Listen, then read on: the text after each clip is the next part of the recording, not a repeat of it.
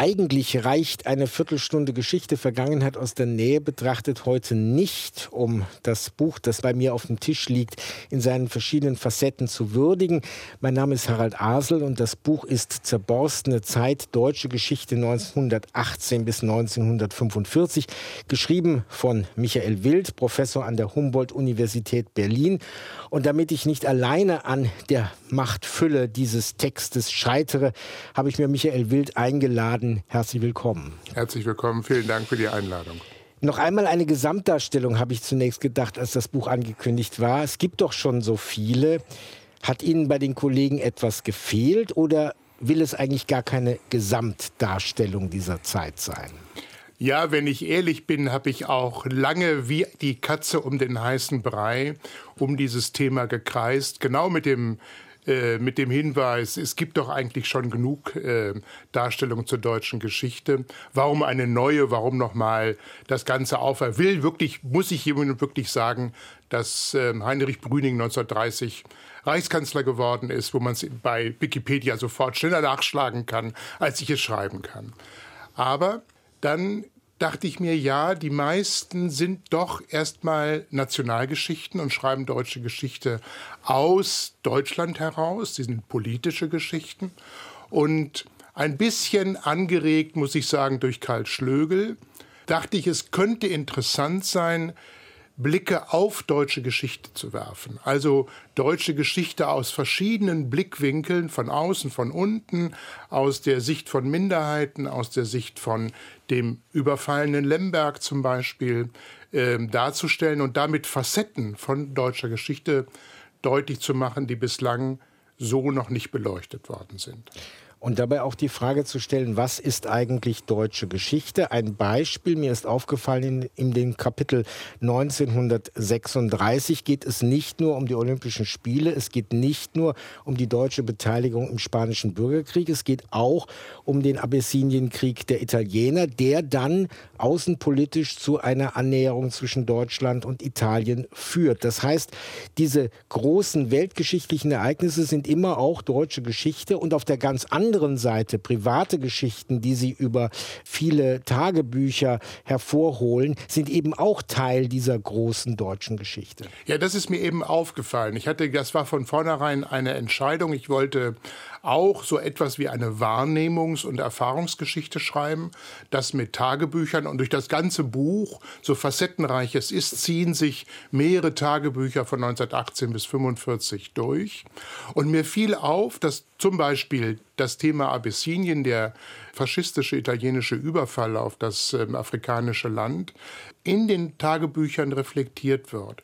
Und das fand ich interessant, dass also internationale Geschichte in diesen Tagebüchern auftaucht. Zum einen. Zum anderen, dass, wenn man mal eben die Jahrgänge der äh, die Ausgaben der Berliner Illustrierten Zeitung sich anschaut, tatsächlich auch über den Abessinienkrieg berichtet wird. Es gab einen, sogar einen eigenen Berichterstatter in Abessinien, der Fotos und Berichte schickte. Das heißt, dieses Thema ist außenpolitisch, hat etwas machtpolitisch mit der NS-Führung und der Annäherung an das faschistische Italien zu tun, ist aber auch reflektiert in den Tagebüchern und eben nicht unbedingt im Sinne der äh, nationalsozialistischen Propaganda. Also Luise Solmitz ist ähm, eher auf der Seite der überfallenen christlichen Äthiopier auf, äh, und nicht so sehr auf der Seite des deutschen Bündnispartners Italien. Sie haben schon Luise Solmitz angesprochen, Hamburgerin, die eigentlich, sagen wir mal, deutschnational in der Weimarer Republik die Welt betrachtet, die eigentlich Hitler ganz gut findet, die auf der anderen Seite durch ihren nach nationalsozialistischen Kriterien jüdischen Mann plötzlich in eine ganz andere äh, Erfahrungswelt eintaucht. Diese Brüche, diese Kanten und Zacken der Geschichte, die zeigen sich ja auch in den Individuen. Das geht ja durch alle hindurch, auch durch einen Prominenten wie Gustav Stresemann und genauso durch eine für mich bis dahin unbekannte Luise Solmitz. das äh, ist, glaube ich, eine ganz wichtige durchziehende Botschaft des Buches oder etwas, auf das ich aufmerksam machen will, dass es eben genau diese Brüche sich auch in den Individuen zeigen. Und jemand wie Luise Solmitz, die als junge Lehrerin 1918 durchaus 19 die junge Republik begrüßt, zugleich aber zutiefst antibolschewistisch ist. Also was sie über Rosa Luxemburg schreibt, sind Mordaufrufe. Und es gibt so einen Eintrag dann im Januar, als dann Rosa Luxemburg und Karl Liebknecht tatsächlich ermordet werden, sie so kurze Zeit innehält und sich bewusst wird, dass sie genau dieser Frau den Tod an den Hals gewünscht hat, nur wenige Tage zuvor.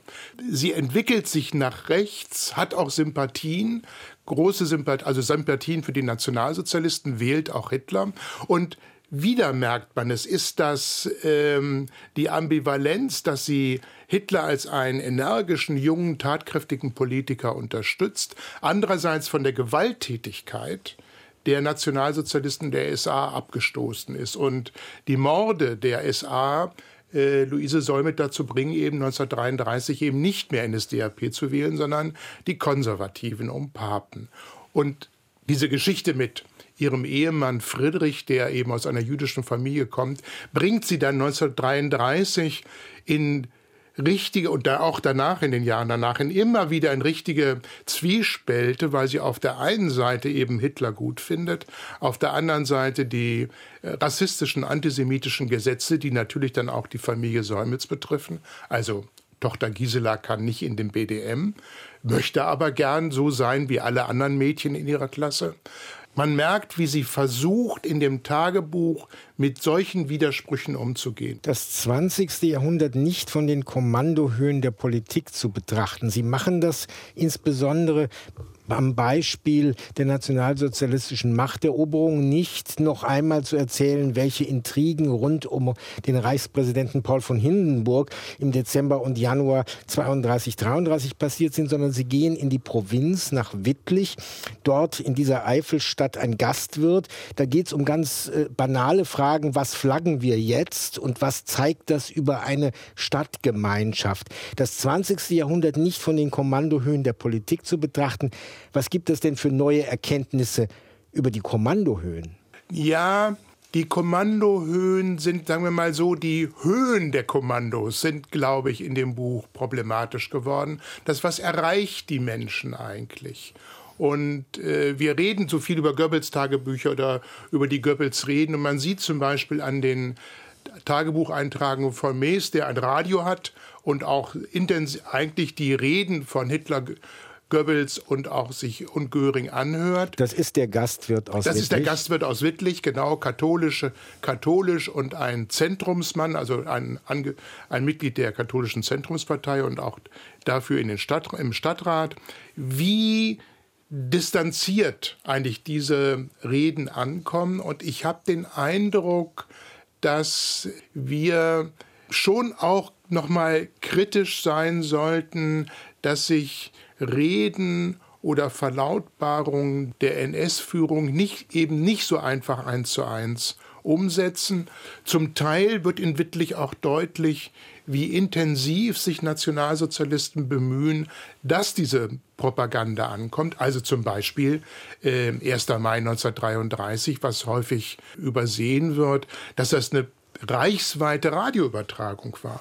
Und dass Menschen, ja, viele Menschen hatten noch kein Radio, dann haben aber die Nationalsozialisten große Verstärker, Lautsprecher auf dem Marktplatz aufgestellt, damit in der Stadt dieser Übertragung vom Tempelhofer Feld, von dem Aufmarsch hier für Menschen erfahrbar, zugleich in der Menge erfahrbar wird, die eben kein Radio haben. Michael Wild ist bei mir, Professor für deutsche Geschichte im 20. Jahrhundert mit besonderer Berücksichtigung der Zeit des Nationalsozialismus an der Humboldt-Universität Berlin.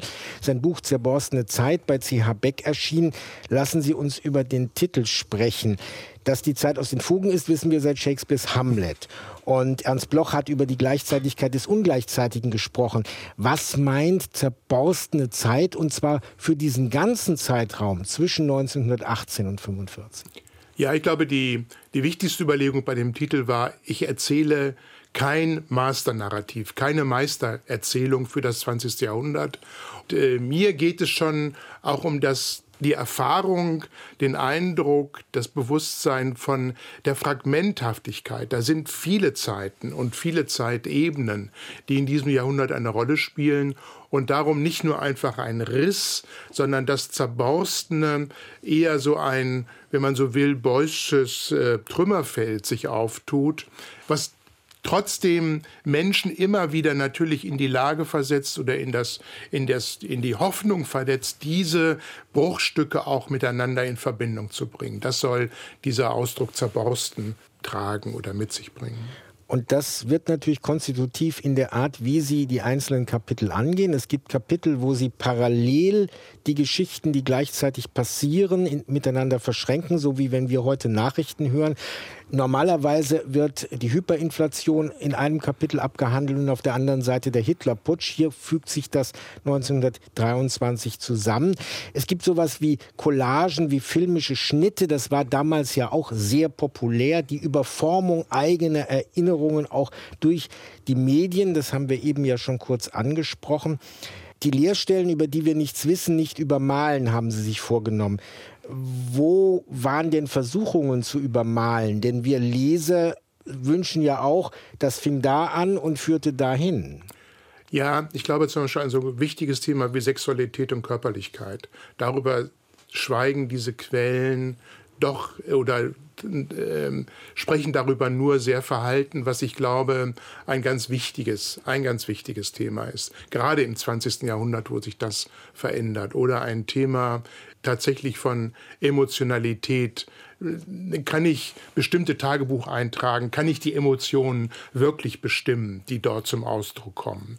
Kann ich schreiben, Luise Solmitz stimmte begeistert zu? Ist das begeistert das richtige Wort dafür? Und ich glaube, da ist es wichtig für Historikerinnen und Historiker auch vorsichtig zu sein in den Wertungen insbesondere bei Bildern. Wir sind sehr geneigt, in Bilder Emotionen zu sehen, die wir in den Fotos sehen, die aber nicht unbedingt den Emotionen und Gefühlen entsprechen müssen, äh, derer, die auf den Bildern zu sehen sind. Sie machen das an einem Beispiel sehr, sehr deutlich, indem Sie einen anderthalbminütigen Film im Detail beschreiben, der bei den Pogromen in Lemberg äh, gedreht worden ist und der auch diese Form von sexualisierter Gewalt gegenüber den Opfern ziemlich deutlich macht. Und es war für mich beim Lesen sehr schwer, dem zu folgen, weil ich immer auch mit meinen eigenen Emotionen dagegenhalten musst. Ja, genau. Das, das war mir zum Beispiel wichtig, nicht das, den Film zu beschreiben, sondern gewissermaßen mich hinter den Täter, hinter den Kameramann zu stellen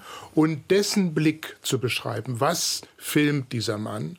Also das war zum Beispiel so etwas, um äh, auch mediale Betrachtung zu durchbrechen.